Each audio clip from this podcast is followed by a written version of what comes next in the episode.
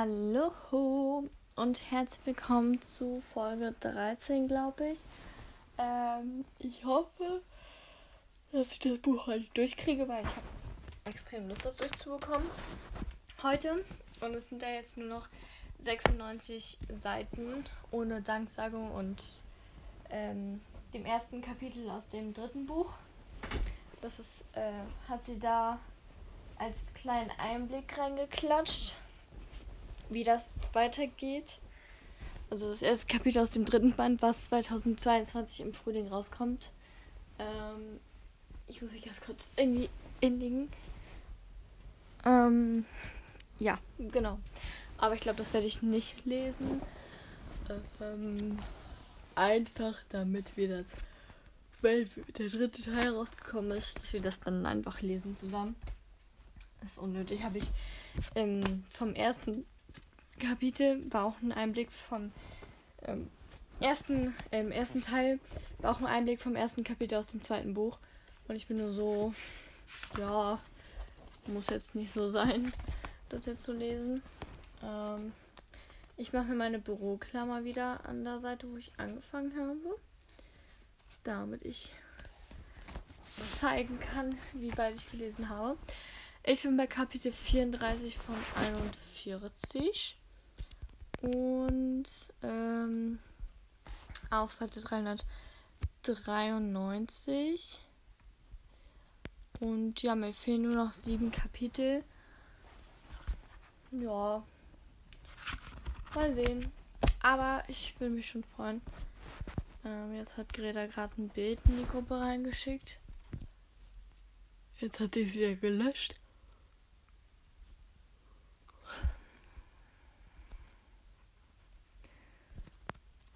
Ähm, jetzt schreibt Greta mir privat, okay. Ich habe auch noch ein Bild für dich. Schreibst du. So, ich bin back. Äh, der Podcast hat gerade abgebrochen, weil ich aus Versehen auf ein Video gekommen bin. Und ja, das ist dann abgebrochen.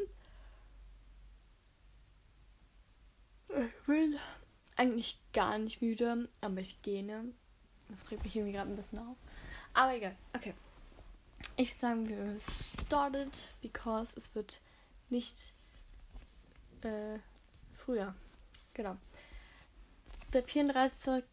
34. Kapitel, Seite 393. Seit ich erfahren habe, dass ich bald sterbe, frage ich mich, ob ich spüren würde, wenn es zu Ende geht. Nun kenne ich die Antwort. Johannes Blumberg. Auf Bernadettes Einladung hin waren sie im Restaurant des Grand zusammengekommen, um dort gemeinsam zu speisen. Marie wusste nicht recht, wie sie damit umgehen sollte. Wie oft hatte sie die vornehmenden Herrschaften doch sitzen gesehen, sitzen sehen, wenn sie in, alle, in aller Eile vorbeigehuscht war, um etwas zu reinigen oder in Ordnung zu bringen. Es war eigenartig wie anders ihr fremd ihr alles vorkam, nur weil sie vom Zimmermädchen zum Gast geworden war, der ihr, ihrerseits vom Personal hofiert wurde. Fast fühlte sie sich wie eine Betrügerin. Nachdem sie mit ihrer Schwester Lisa gesprochen hatte, war sie in den Gesindetrakt des Grand gegangen, um ihre früheren Arbeitskollegen zu besuchen. Ich muss ganz kurz gucken. Ich habe nämlich drei Spinnen im neuen Zimmer. Die muss Papa noch wegmachen. Ja, okay.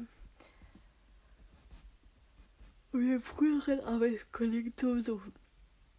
Die einzige, die sich von damals noch kannten, die einzige, die sie von damals noch kannte, war Tutien.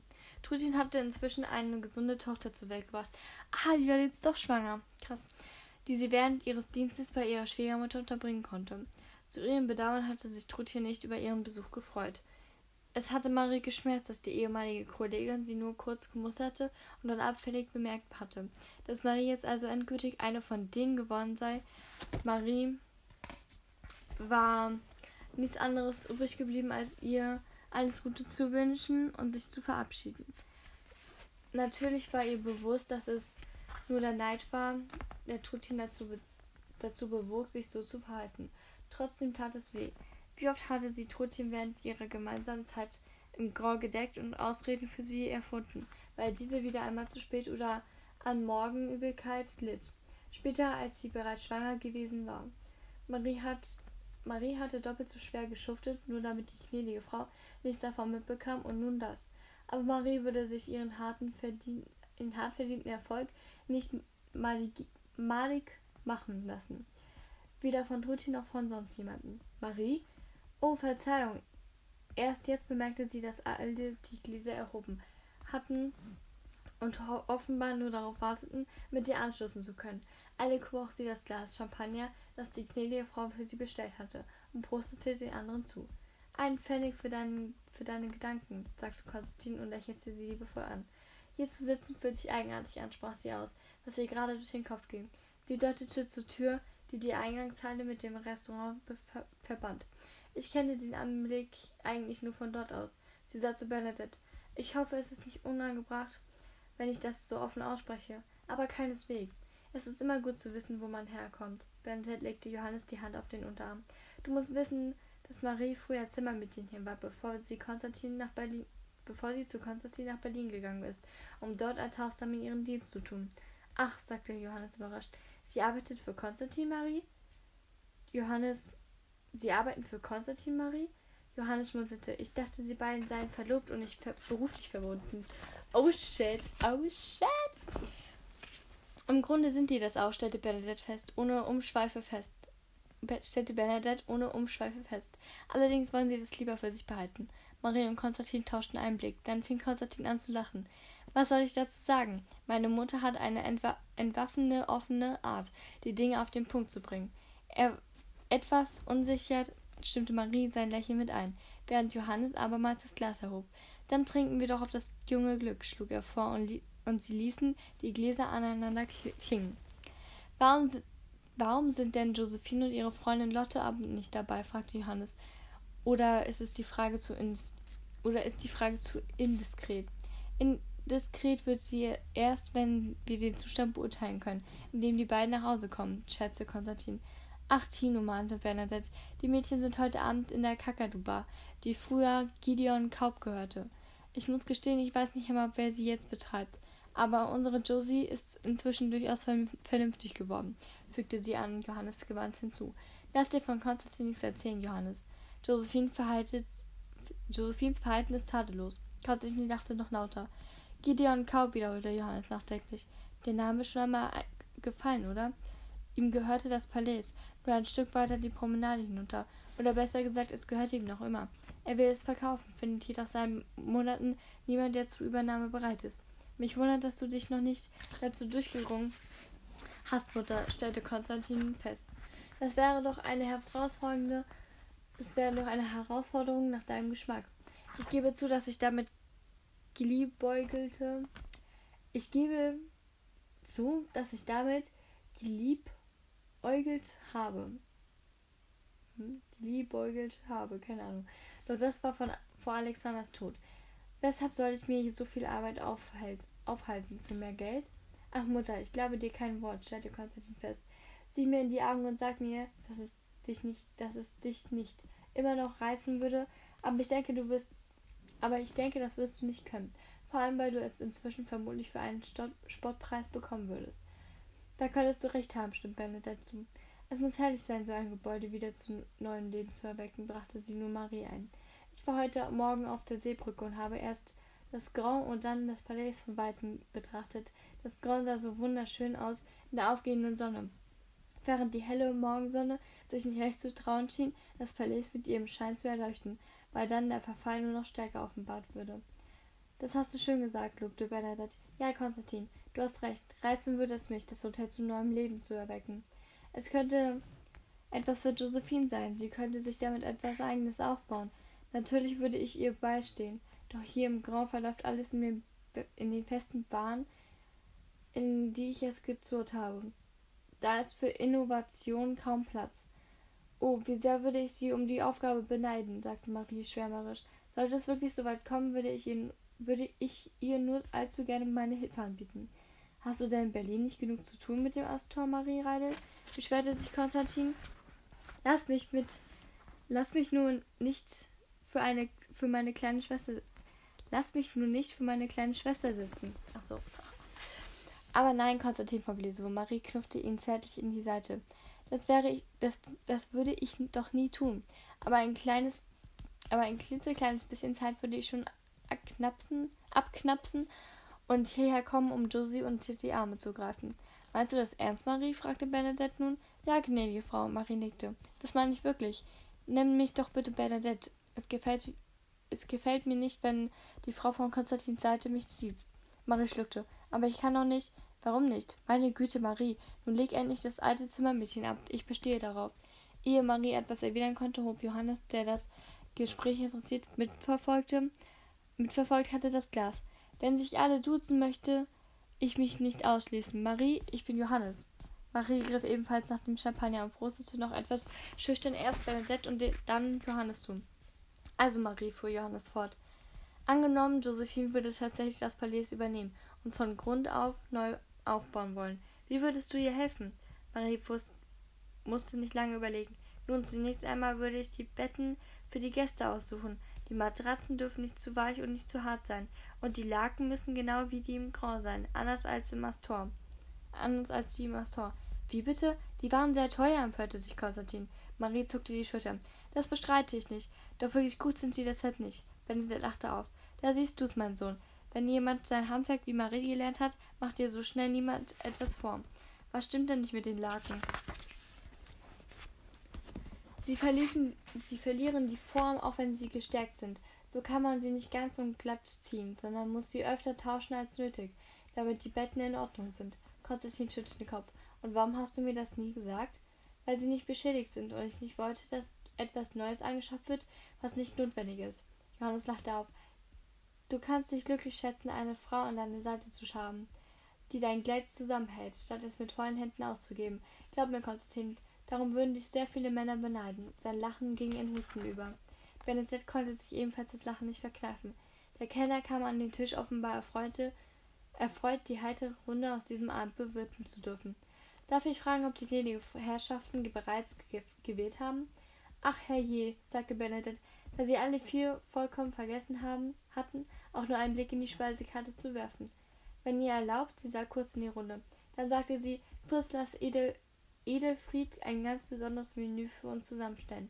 Er soll die Suppe wählen, uns mit einer Hauptspeise überraschen und anschließend mit einem ganz besonderen Dessert. Alle einverstanden? Eine wunderbare Idee, lobte Johannes und hustete erneut. Lassen wir uns von deinem Koch überraschen, liebe Bernadette. Konstantin und Marie nickten ebenfalls. Und dazu einen Weißwein? Wieder nickten alle. Sehr wohl, gnädige Frau. Fritz sammelte die Speisekarte ein, verbeugte sich und zog sich zurück, um kurz darauf mit dem Wein wiederzukommen. Johannes nahm einen Schluck, doch dann fing er kräftiger an zu husten, zog sein Taschentuch hervor und hielt es sich vor den Mund.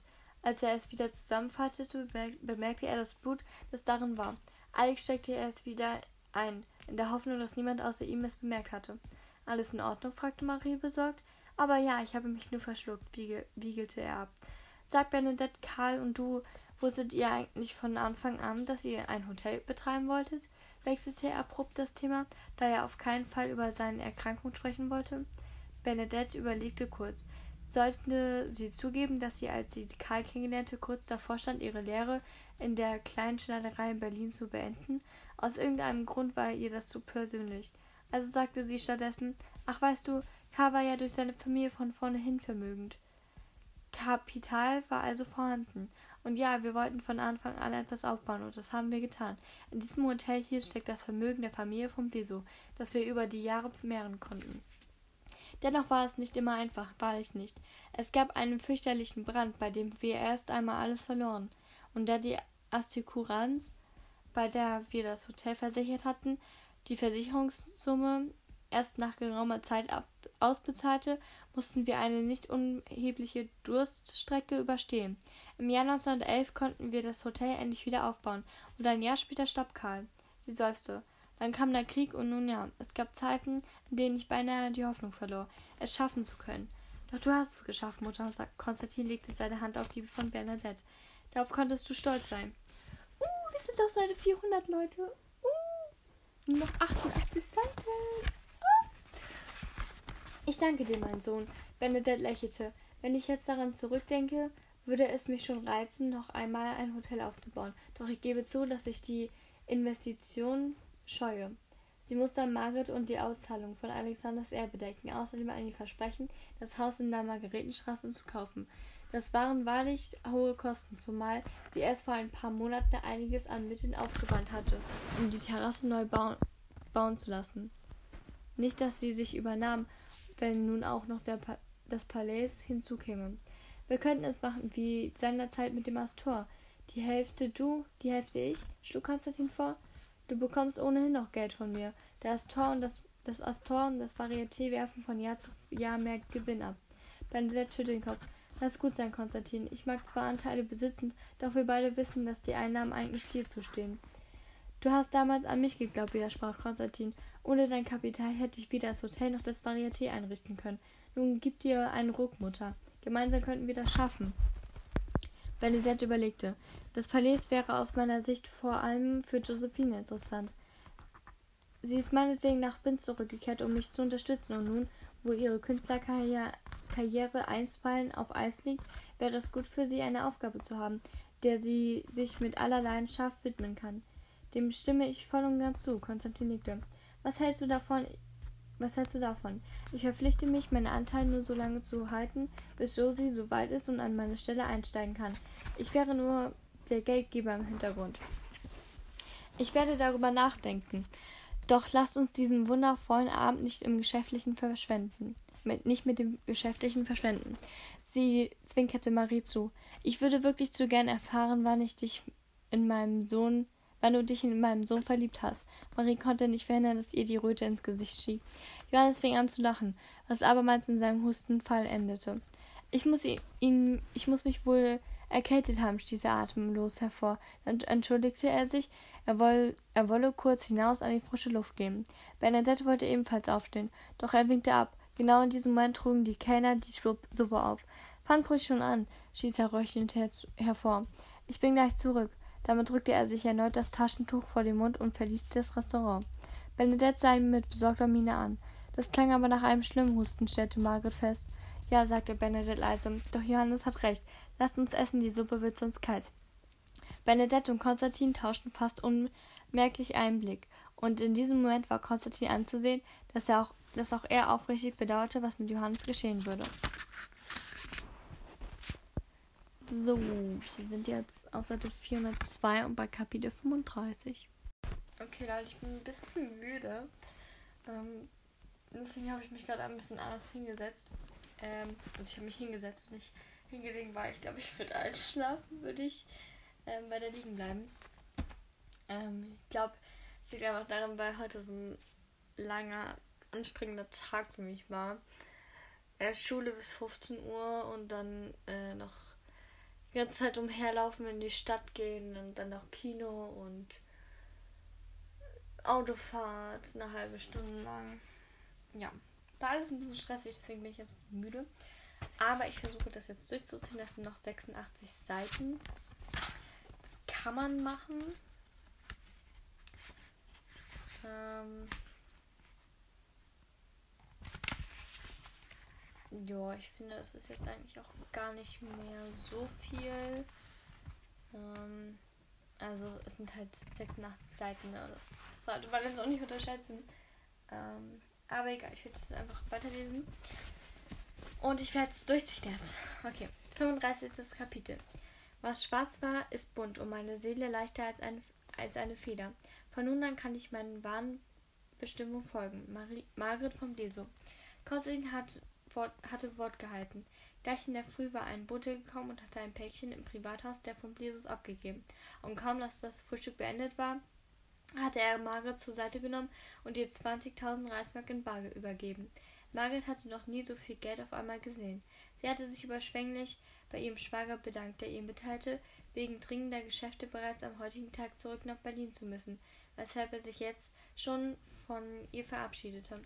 Margaret drückte ihr Bedauern darüber aus, dass der Bind so bald schon wieder verlassen wolle, auch wenn es ihr im Grunde einerlei war.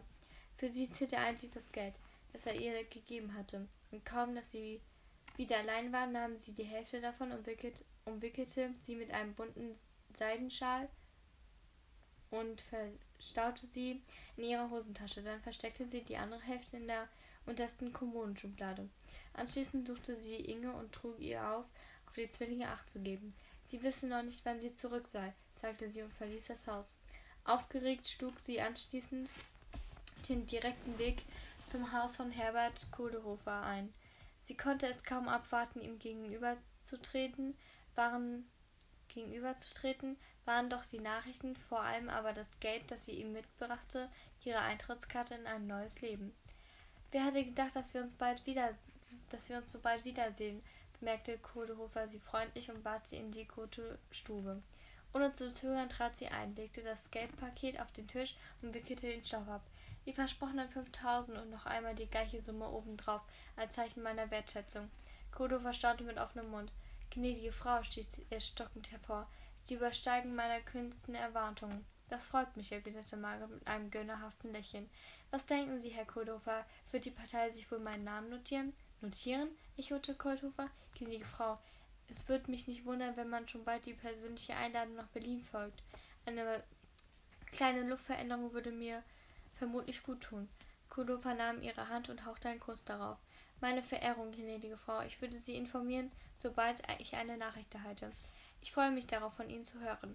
Damit verabschiedete sie sich und verließ das Haus des, des Wirts, sichtlich zufrieden mit sich und der Welt, die ihr auf einmal so viel freundlicher erschien.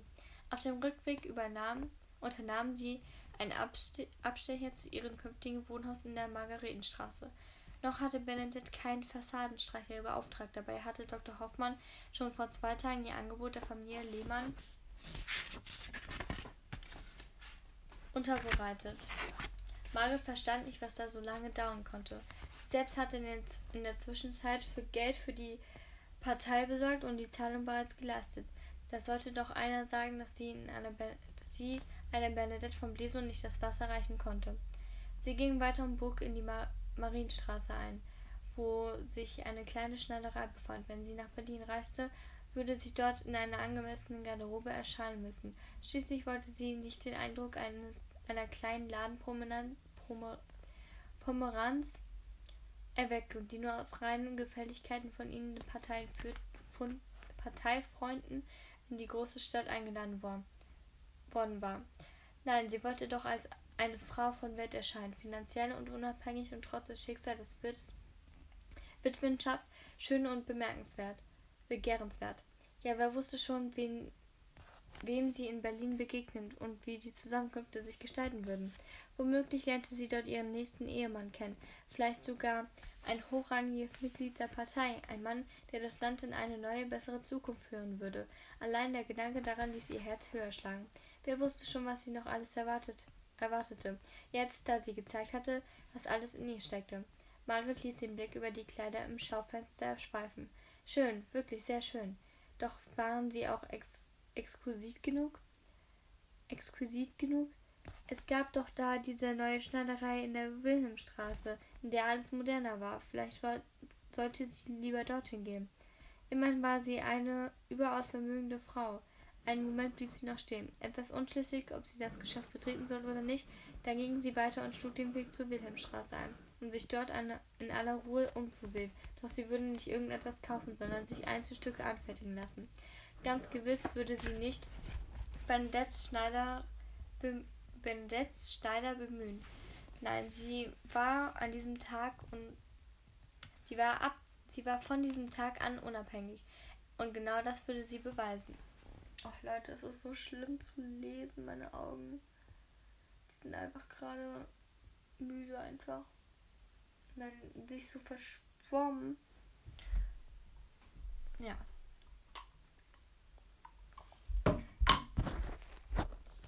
Lisa seufzte. Sie hatte gehofft, dass die Dame in aller Ruhe das Schaufenster betrachtete, hereinkommen und etwas genau und etwas kaufen würde. Sie war gut gekleidet und verfügte sicherlich über das nötige Geld. Doch am Ende ging sie weiter und Lisa setzte sich wieder auf den kleinen Schm Schimmel und arbeitete weiter an dem Entwurf, mit dem sie, was sie hoffte, spätestens am Abend fertig wurde, würde. Seit dem Gespräch mit Marie war kaum ein Augenblick vergangen, an dem sie nicht daran hatte denken müssen, wie es weitergehen könnte und wie sie sich in Bezug auf, ihrer Lehrmeister, auf ihren Lehrmeister verhalten sollte. Dabei wusste sie selbst, dass sie im Grunde ihre Entscheidung längst getroffen hatte. Sie würde noch ihre Prüfung abwarten, die zweifelsohne gut verliefe, denn sie war all die Jahre fleißig gewesen und hatte immer gut aufgepasst. Das hatte sie von ihrer Mutter kennengelernt. und später auch von ihrer Schwester Marie. Lisa wusste, dass man es mit Fleiß und der richtigen Einstellung im Leben weit bringen konnte. Marie war das beste Beispiel dafür.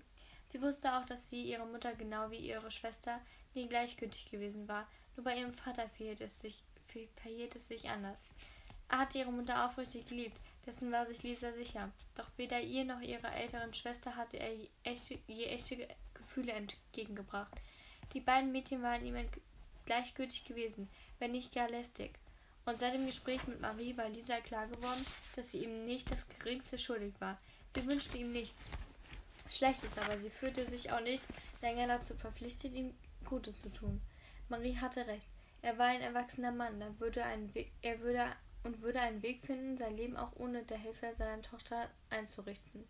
Sie musste sich endlich auf sich selbst konzentrieren, ohne den Ballast einer steten Verpflichtung, der sich schlicht zu erstick ersticken drohte. Und hatte heute ist Lesen so schlimm, ne? Lisa schreckte hoch, als die kleine Glocke über die Eingangstür anschlug. Sie hatte gar nicht bemerkt, dass Kundschaft den Laden betrat. Zu sehr war sie in ihren Gedanken versunken gewesen. Eilig legte sie den Stoff beiseite, den sie gerade be bearbeitete, und stand auf. Guten Tag, begrüßte sie die beiden jungen Damen, die ihr den Rücken zukehrten und ein Kleid betrachteten, das auf einer der Schaufensterpuppen angestellt war. Lisa, rief Josephine erfreut, als sie sich umdrehte. Oh, Fräulein Josephine, guten Tag.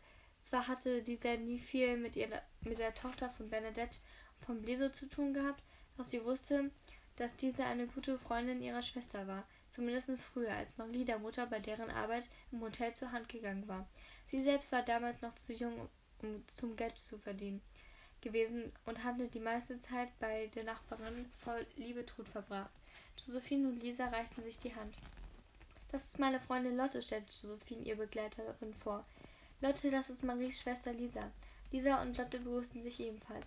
Lotte wird eine Lehre im Grau machen und braucht Kleidung. Kleidung. Am Montag geht es los. Die Rechnung übernimmt meine Mutter. Aber ja, sehr gern. Lisa war von einem Moment auf den anderen Feuer und Flamme. Solche Bestellungen bedeuteten sicheres Geld. Geld, das ihr Lehrmeister Graf, Graf gut gebrauchen konnte. Wollen wir gleich Maß nehmen?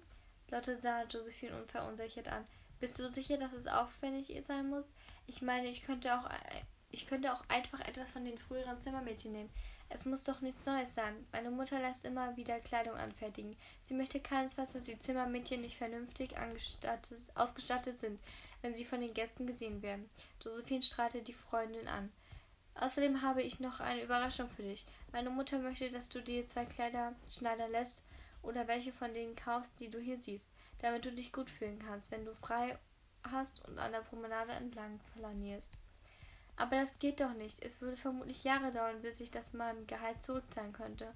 Josephine berührte Lottes Arm. Das ist es, was viele nicht begreifen. Meine Mutter ist so. Sie möchte am liebsten, dass alle glücklich und zufrieden sind. Nur eben nicht die Faulen.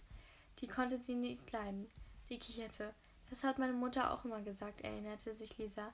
Sie hielt die gnädige Frau für den günstigen Menschen, dem sie je begegnen durfte. Deshalb hatte sie sich auch stets geärgert, wenn jemand im Hotel behauptete, die Frau von Bezo sei, zu viel, sei viel zu streng und ihr Anspruch zu hoch. Siehst du, das meine ich.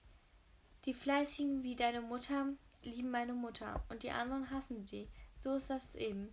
Sie zuckte die Achseln. Doch ich weiß, dass ihr das einerlei ist. Josephine hob den Zeigefinger und sagte immer, die Menschen mögen einen, einen oder eben nicht. Also die Menschen mögen einen oder eben nicht. Das kann man nun mal nicht ändern. Deshalb sei einfach, wie du bist und tue niemanden ein Unrecht. Und dann kannst du gut mit dir selbst leben. Ich versuche immer alles, ich versuche immer es allen recht zu machen, erwiderte Lotte etwas kleinlaut.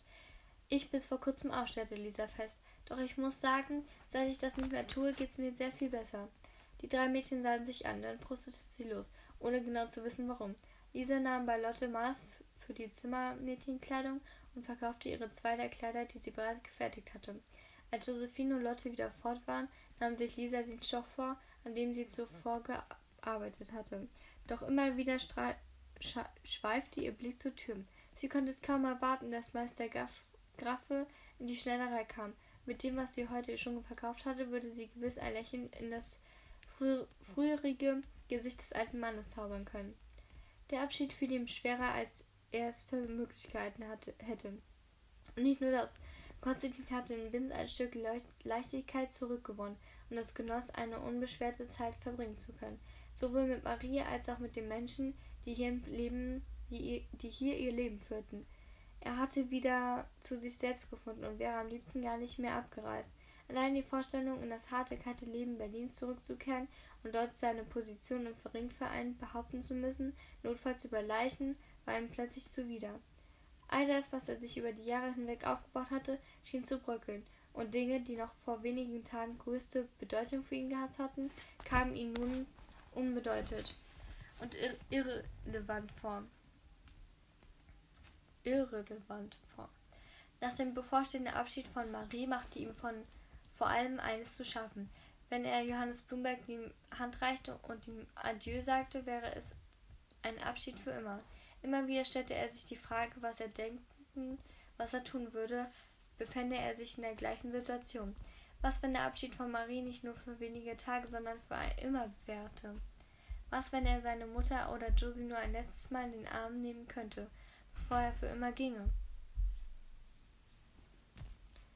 War es nicht geradezu unmenschlich, die, dieses Wissen vor sich herzutragen und damit jeder Bewegung im Leben eine andere Bedeutung beizumessen? Konstantin wusste, dass er diese Gedanken ganz schnell abschütteln musste. Wollte er nicht in Berlin gnadenlos untergehen und zu denen gehören, an die man sich, wie sie den Überlebten, mit einem abschätzigen Lächeln erinnerten, weil sie mit den Jahren weich und damit ersetzbar geworden waren? Nein, Konstantin wusste genau, dass er nicht zurück konnte in ein friedliches Leben, wie es hier in Binz geführt würde, wurde.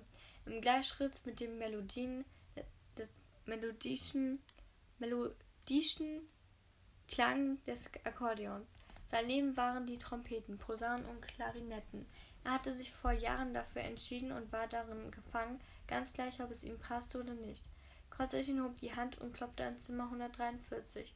Kurz darauf eröffnete Johannes die Tür. Guten Morgen, sagte Konstantin. Guten Morgen. Welche Überraschung. Bitte komm doch herein. Danke. Konstantin betrat die Suite, die für eine Person entschieden zu groß war. Sein Blick fiel auf den Nachttisch auf, dem mehrere blutige Taschentücher lagen. Konstantin Johannes bemerkte es, machte ein paar rasche Schritte und warf die Taschentücher in den Mülleimer, wenngleich man sie bestimmt noch hätte waschen können. Bitte setz dich, bot Johannes ihm einen der Sessel an, die rechts und links eines Tischchens unter dem Fenster standen.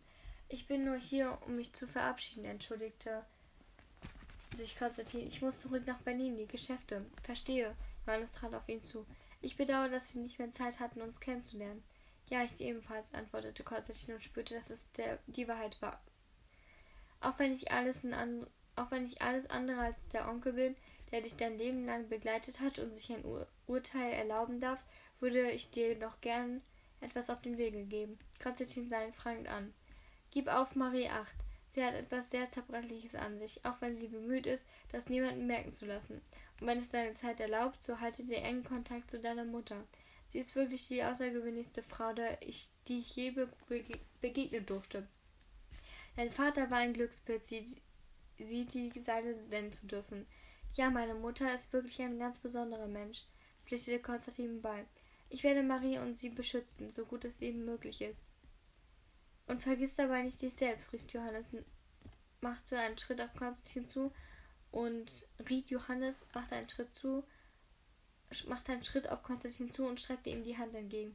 Leb wohl, Konstantin, und nimm dir jeden Tag einen Augenblick, um für das zu danken, was du hast. Glaub mir, ein Leben ist nicht mehr als ein Wimperschlag, und je und ehe du es richtig begreifst, ist es auch schon wieder vorbei. Konstantin nahm die ihm gereichte Rechte. Ich wünsche wirklich, wir hätten uns früher kennengelernt. Das wünsche ich auch. Lebe wohl, Konstantin. Lebe wohl. Er zögerte kurz, dann fügte er hinzu, Onkel Johannes. Johannes lächelte und zog Konstantin in die Arme. Beide Männer mussten an sich halten, um sich nicht von ihren Gefühlen überwältigen zu lassen. Dann löste sich Konstantin mit einem Ruck, legte Johannes zu und, ver und verließ das Hotelzimmer, ohne sich noch einmal umzusehen. Die Endg Endgültigkeit, mit der die Tür hinter ihm ins Schloss fiel, ließ ihn zusammenfahren. Er eilte zur Treppe und immer zwei Stufen auf einmal nehmend hinauf in den zweiten Stock. Dort angekommen blieb er stehen und stützte sich einen Moment schwer auf das Geländer. Konstantin konnte sich nicht erinnern, dass ihm der Abschied von einem Menschen je so schwer gefallen war. Je so schwer gefallen war. Er nahm sich einen Moment, atmete tief durch, dann ging er zum Büro seiner Mutter und klopfte. Herein, enthüllte es von innen. Mutter, ich wollte dir Lebewohl sagen. Ich werde gleich aufbrechen. Bernadette erhob sich von ihrem Schreibtischsessel und kam mit offenen Augen, mit offenen Armen auf ihn zu. Es war so schön, dich hier zu haben. Ich bin froh, dass wir unsere Meinungsverschiedenheiten be beilegen konnten. Ich auch, Mutter, ich auch. Er drückte Bernadette an sich und hielt sie, in, und hielt sie einen Moment fest. Alles in Ordnung, erkundete sie sich, löste die Umarmung und sah ihn fragend an. Ich war gerade eben bei Onkel Johannes, um, ihm, um mich von ihm zu verabschieden. Es ist schwer, jemandem Lebewohl zu sagen, wenn man weiß, dass der Abschied endgültig ist. Das gebe ich, da gebe ich dir recht. Und offen gesagt mag ich selbst nicht an den Moment denken, da ich dasselbe tun muss. Es ist ein ganz, er ist ein ganz besonderer Mensch. Und wenngleich wir uns erst seit kurzem kennen, wird es schlimmer für mich sein, ihn wieder zu verlieren. Ihr seid euch nahe gekommen, nicht wahr? Benedette nickte stumm und musste sich zusammennehmen, um die aufsteigenden Tränen zu unterdrücken. Komm gut und sicher zurück nach Berlin, mein Sohn. Sie räusperte sich. Ich werde gut auf Marie acht geben, solange sie hier ist. Danke, Mutter. Er drückte sie an sich. Am liebsten würde ich bleiben. Wer weiß, womöglich werde ich Berlin eines Tages den Rücken kehren und nach Binz zurückkommen. Das würde mich sehr glücklich machen, sagte Bernadette leise. Doch erst einmal, er straffte, er straffte den Rücken, ruft die Pflicht. Er beugte sich vor und küsste ihre Wange. Leb wohl und, und auf ein baldiges Wiedersehen, Mutter. Auf ein baldiges Wiedersehen, echote sie und berührte zärtlich seine Wange. Dann brachte sie ihn zur Tür und sah ihm nach, wie der den Gang zur Treppe entlang schritt. Als er außer Sichtweite war, schloss sie die Tür hinter sich, lehnte sich dagegen und atmete tief durch. Sie wollte gerade an ihren Schreibtisch zurückkehren, als das Telefon klingelte. Dr. Philipp Hoffmann war am Apparat. Er machte Benedette die erfreuliche Mitteilung, dass Lehmanns ihr Kaufangebot über 30.000 Reichsmark für das Haus in der Margaretenstraße akzeptiert hatten. Benedette zeigte sich mehr als zufrieden und wies ihn an, sogleich die Verträge vorzubereiten und alles in, in die Wege zu leiten. So könnte Margaret mit den Zwillingen bereits in, in Kürze den Umzug vornehmen, den Umzug vornehmen. Benedette war erleichtert. Endlich würde es ein wenig ruhiger im Haus werden. Marie begleitete Konstantin im Automobil bis nach Stralsund, um so lange wie möglich um ihren Geliebten zusammen zu sein. Beim Abschied versprach Konstantin sie anzurufen, sobald er in Berlin angekommen sei. Dann stieg Marie wieder ein und ließ sich von Horst zurück nach Binz fahren. So, 36. das Kapitel auf Seite 414. Okay, Leute, das sind jetzt nur noch 74, nur noch, ja, 74 Seiten. Ähm, und ich bin wirklich extrem müde. Also ich glaube nicht, dass ich das Buch heute durchkriege. Ähm, aber das ist ja auch nicht allzu schlimm. Vielleicht werde ich eine Stunde schlafen oder so und dann weiterlesen. Ich habe keine Ahnung, aber es ist schon 21.43 Uhr. Also wird es, glaube ich, eher nichts. Aber ja, mal sehen. Ich werde erstmal jetzt das Kapitel jetzt lesen. Das Kapitel 36. Ich glaube, da ist die Folge auch schon vorbei. Und ähm, genau. So viel dazu. Ähm, genau, wie gesagt, 47 Seiten. Und wenn ich das Kapitel zu äh, 74 meine, 47. Ich meine 74.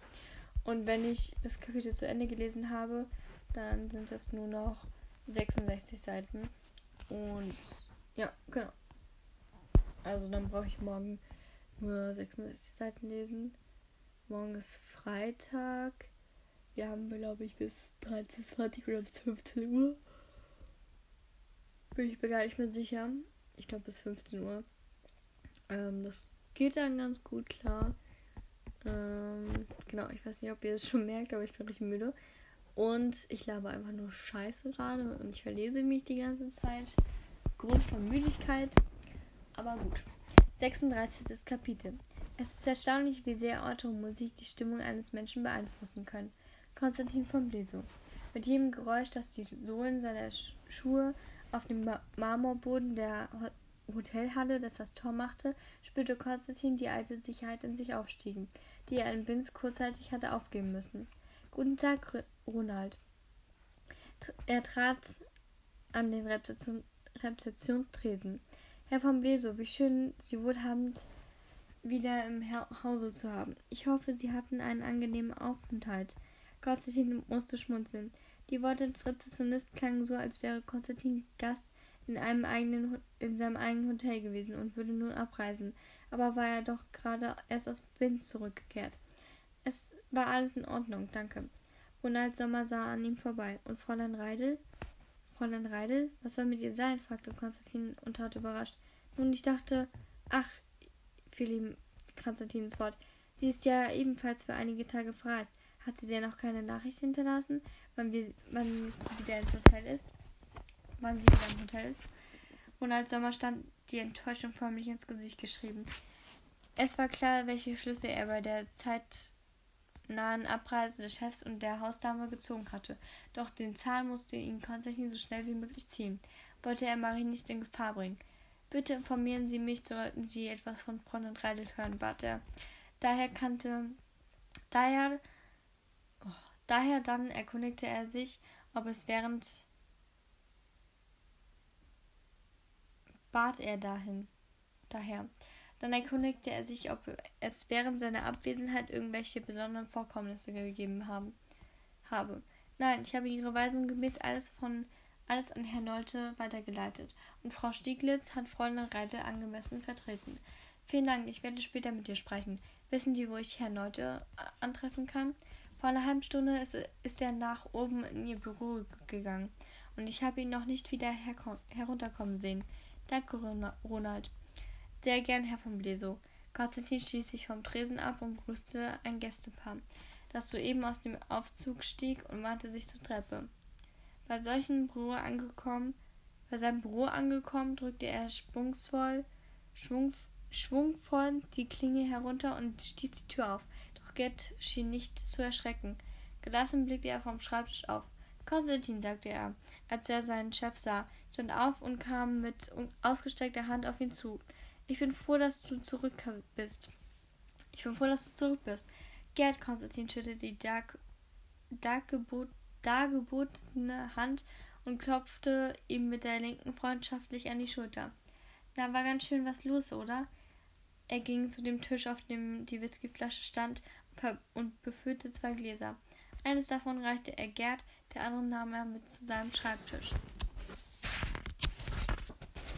und setzte sich in seinem Sessel.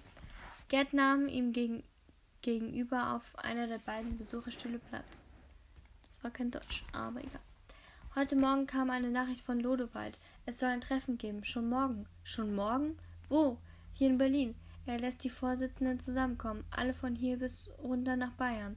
Sowas hat es seit Jahren nicht gegeben. Konstantin legte die Stirn in Falten. Ich habe erst gestern Abend davon erfahren. Wir wurden offenbar als Letzte informiert von Kepner, hat bereits vorgesorgt. Die Frau gestern für sich und für seine Leute reservieren lassen. Sie kommen morgen an. Konstantin trank einen Schluck Whisky und ließ nachdenklich das Glas in seiner Hand kreisen. Was hat Lodowald deiner Meinung nach vor? Das Revier abste abstecken.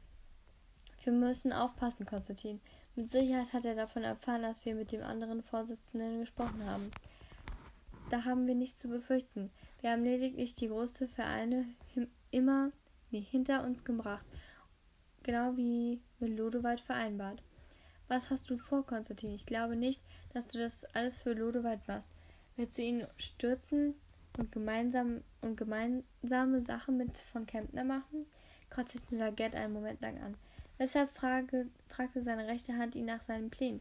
Ludewald hatte ihn bei seinem letzten Treffen gesteckt, dass einige von denen Konstantin glaubte, dass sie für ihn arbeiten, tatsächlich in Ludewalds Dienst stand.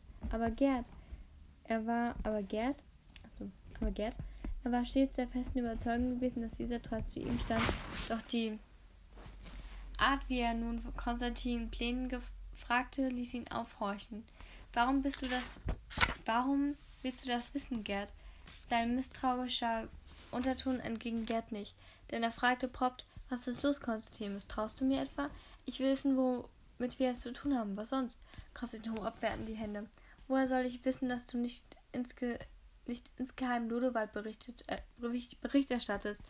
Er erwiderte, ohne etwas zu beschönigen. Er sah, wie sich Neutes Miene veränderte. Die Enttäuschung über das Gehörte stand ihm ins Gesicht geschrieben. Bei ihm Respekt, Konstantin, du benimmst dich wie ein Arschloch. Pass auf, was du sagst, Gerd. Nein, pass du lieber auf. Nach allem, was wir über die Jahre zusammen durchgemacht haben, zweifelst du an meiner Loyalität? Von mir aus schmeiß mich raus, aber wag es ja nicht noch einmal, mich, zu, mich so zu beleidigen. Sonst was? fragte Konstantin drohend. Sonst gehe ich und verließ den, den einzigen Menschen, den du wirklich vertrauen kannst. Konstantin starrte ihn wortlos an. Ich meine es ernst, Konstantin. Mit mir machst du das nicht. Ich habe keine Angst vor dir. Das Einzige, was mir noch wichtiger ist als die Freundschaft zu dir, sind meine Prinzipien. Wenn du auch nur den Hauch ein, seine, eines Zweifels hast, bin ich weg. Und ich warne dich kein zweites Mal. Konstantin starrte ihn weiter an. Der Moment dehnte sich zu einer halben Ewigkeit. Dann nickte er und streckte Leute die Hand dagegen. Verstanden, es tut mir leid. Akzeptiert. Gerd schlug ein. Langsam hellte sich sein, hellte sich sein finsterer, finsteres Gesicht wieder auf. Ach, Leute. It's so anstrengend. Lodewald war von Lodewald und von Kepner sind durchschaubar, nahm Konstantin den Faden wieder auf und beantwortete Sonates Frage. Lodewalds Stuhl wackelte, weil von Kepner daran sägt, und um ein Bild zu bleiben. Und um, und um im Bild zu bleiben. Ich gehe davon aus, dass am Ende beide umfallen werden. Und dann werde ich als lachender Dritter übrig bleiben. Und du denkst, Lodowald hegt keinen Verdacht, dass du ihn hintergehen könntest? Nein, Lodowald glaubt, dass ich mich mit ver dass ich mich mit ver dass ich mich ihm verpflichtet fühle. Von Kippner allein hatte ich nicht die Möglichkeit, die Vereine hinter sich zu bringen. Sie werden mir folgen, allerdings denkt von Kepner, dass wir alle halbe halbe machen. Doch warum sollten doch warum sollte ich teilen, wenn ich alles haben kann? Und was ist mit mit Schnicke? Was soll mit ihm sein? Du hast die ganze Boxsache Box, Box doch nun angeleitet, um ihn über kurz oder lang nach Berlin zu locken. So jedoch ist doch so jedoch ist davon auszugehen, dass er bei dem Treffen morgen ohnehin dabei sein wird. Und was schlägst du vor? Gar nichts. Ich will nur wissen, was du vorhast, wenn du auf ihn triffst. Konstantin überlegte kurz. Offen gesagt weiß ich das noch nicht. Ein Schritt nach dem anderen, Gerd. Morgen bei dem Treffen wird sich entscheiden, wie es um Ludewald steht und was ich unternehmen kann, um mich an der Spitze, an die Spitze zu setzen. Doch selbst wenn es mir einen großen Rundumschlag gelingen sollte, die Gesamtführung zu übernehmen, muss ich mich im Moment meiner Schnittke bei Schnittke noch zurückhalten. Ein neuer Chef, der gleich darauf einen der Vorsitzenden kalt macht, könnte für Misstrauen sorgen. Also ziehen wir die Box-Sache erst einmal weiter durch. Ja, mal sehen, was daraus wird. Hat dann soweit alles geklappt? Gerd nickte. Alle Boxer, die ins Koziol alte Keschemme trainiert haben, sind jetzt bei uns. Einschließlich Landkap und dessen Kumpel Schiller. Letztere haben sich noch einen Tag Zeit gelassen, bis sie ebenfalls aufkreuzen, aufgekreuzt sind. Und Goziol habe ich vor die Tür gesetzt, musste sein. Er wollte um, aufmüpfig, aufmüpfig werden. Aber ich habe schon einen neuen Trainer besorgt. Keine Ahnung, ob der Kerl wirklich was taugt. Hat selbst eine ganze gute Quote und ist in der Boxszene bekannt. Wie heißt er? Adolf Wiese. Er hatte gestern angefangen. In Ordnung. Ich gucke mir das die Tage mal an. Leute zuckerte. Dann sagte er frei hinaus, Konstantin, ich habe Bauchschmerzen wegen, dieser, wegen dieses Treffen morgens. Warum? Konstantin beugte sich vor und sah seine rechte Hand fragend an. Wenn Ludowald ahnt, was du vorhast, könnte es ungemütlich werden. Er sagt dir, dass es nicht anders als du denkst und. Und in Wirklichkeit hat er sich von Kepner zusammengetan, weil Ludowald so ni nicht tickt. Es passt nicht zu ihm, teilen zu wollen. Aber warum haben alle anderen offenbar früher Bescheid bekommen als wir? Da, weil sie länger Anreisewege haben. Ach, Gerd, mach, dir nicht, du, nicht, mach dich nicht verrückt. Ich meine ja nur, wir müssen aufpassen, dass uns das Ganze nicht um die Ohren fliegt. Die kleineren Ringvereine rüsten immer mehr auf, um sich gegenseitig auszuschalten. Schwer, schwärzen sie sich teilweise schon gegenseitig bei der Polizei an, damit Razzien stattfinden und die anderen hochgenommen werden. Das sind kleine Fische, Gerd. Positiv bildete verächtlich mit der Hand. Lass sie. Das hat mir uns nicht zu, das hat mit uns nichts zu tun. Das hat gerade etwas mit uns zu tun. Was glaubst du denn, wo diese kleinen gierigen Kröten wollen? Die wollen alle groß werden und schrecken bestimmt nicht davor zurück, am Ende eines einen Konstantin von Blese zum, vom Thron zu stoßen. Das ist doch vollkommen klar. Mag sein, aber du weißt doch, wie das läuft. Wir haben hier in Berlin das Sagen, und wenn ich wirklich mal einer so weit vorwagen sollte, werden wir deutlich, ein deutliches Zeichen sehen, setzen. Er lehnte sich in seinem Schreibtischsessel zurück. Komm schon, Gerd, entspann dich ein bisschen. Wenn morgen das Treffen vorbei ist, vielleicht. Doch ich halte lieber die Augen offen. Ich habe so ein komisches Gefühl im Bauch, Konstantin. Glaub mir, das ist was im Busch. Dann holen wir eben die Knüppel raus und hauen drauf auf den Busch. Und jetzt genug davon. Wo treffen wir uns? Im Hotel, im, im Hinterzimmer des Café Ameri America in Schleunenviertel. Hm, was für ein Klischee. Naja, von mir aus. Konstantin warf einen flüchtigen Blick auf die Briefe, die, auf, die von Gerd ordentlich sortiert auf dem Schreibtisch lagen. Es war nichts dabei, was wirklich sein Interesse, Interesse, Interesse, Interesse weckte. Was ist mit Ronaldo? Fra fragte er dann. Ist die meiste Zeit in seinem Zimmer. Ich habe ihn erst mal in Ruhe gelassen, damit er sich ein bisschen sammelt. Können wir überhaupt noch was mit ihm anfangen? In seinem jungen Zustand nicht. In seinem jetzigen Zustand nicht. Doch vielleicht finden wir eine andere, die mit ihm aufs Trapez geht. Gerd hob die Hände. Wir werden in Berlin wird kaum einen weiteren schwarze Artisten auftreiben. Die Valence Macarons dürfen also Geschichte sein. Vermutlich schon, aber wer weiß. Vielleicht fällt ja auch Rinaldo etwas ein. Das wird, das wird es auch müssen. Denn wenn er nicht auf, auftritt, wird er kaum von hier nach Tange reisen können, ohne dass jemand misstrauisch wird. Wenn er nicht fährt, reißt unser Kokainhandel ab. Und das gefällt mir gar nicht. Ich rede mit ihm, aber lass ihn doch ein paar Tage, so sehr ihn unter Zeitdruck. In Ordnung. Jetzt stand auf. Ich werde mit dem Café America mal etwas genauer ansehen, bevor wir uns morgen in die Höhlen des Löwen begeben. Ich sage dir, Konstantin, da stimmt was. Dann kümmere dich darum, Gerd, aber hör bloß auf zu unkennen. Unkennen. Unkennen? Geld. Gerd nickte verabschiedet sich und ging hinaus. Konstantin sah ihm nach. Er hatte Gerd noch nie so beruhigt erlebt. Doch wahrscheinlich machte er nur aus einer Mücke einen Elefanten. Okay, Leute, meine Augen, ihr habt es, glaube ich, gemerkt, meine Augen ist einfach broken. Ich bin gerade extrem müde, als wäre ich richtig high. Ähm, deswegen beende ich jetzt den Podcast. Und ich hoffe, es hat euch gefallen. Ich denke, ich werde morgen weiterlesen. Ähm, genau, ich weiß auch gar nicht, wie, wie lange ich jetzt gelesen habe. Ich glaube, eine Stunde. Hat sich gar nicht angefühlt für eine Stunde, aber ich bin fix und fertig. Es ist jetzt 22 Uhr. Und ich muss jetzt einfach nur schlafen, weil es geht nicht anders. Ich bin broken. Ähm, genau. Und wir sehen uns dann. Wie gesagt, ich muss jetzt nur noch ähm, 66 Seiten lesen. Und darauf freue ich mich. Wir sind jetzt bei Kapitel 37 von 41. Das heißt nur noch vier Kapitel. Dann bin ich durch mit dem Buch. Ähm, ich glaube, viele von euch, also zumindest Greta oder so, die würden sagen, ja, vier Kapitel kann man ja schnell durchlesen.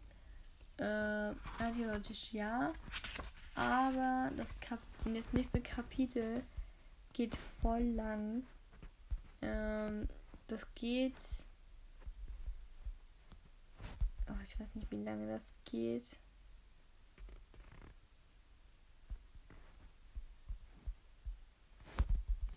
Seiten, glaube ich. Und ähm, ja, 17 Seiten. Also es ist jetzt nicht voll lang, aber es ist schon länger und darauf habe ich gerade gar keinen Bock. Ähm, dann 38. Kapitel ist ein bisschen kürzer. 39. Kapitel. Oh, das ist auch lang. 40. Kapitel. Ja, ich glaube, also die letzten Kapitel die sind, glaube ich, ein bisschen lang oder ein bisschen länger. Ähm, ja, aber mal sehen. Wirklich, meine Augen fallen gleich zu. Ich kippe gleich um. Ähm, genau. Wir sehen uns, hören uns und genau. Ciao.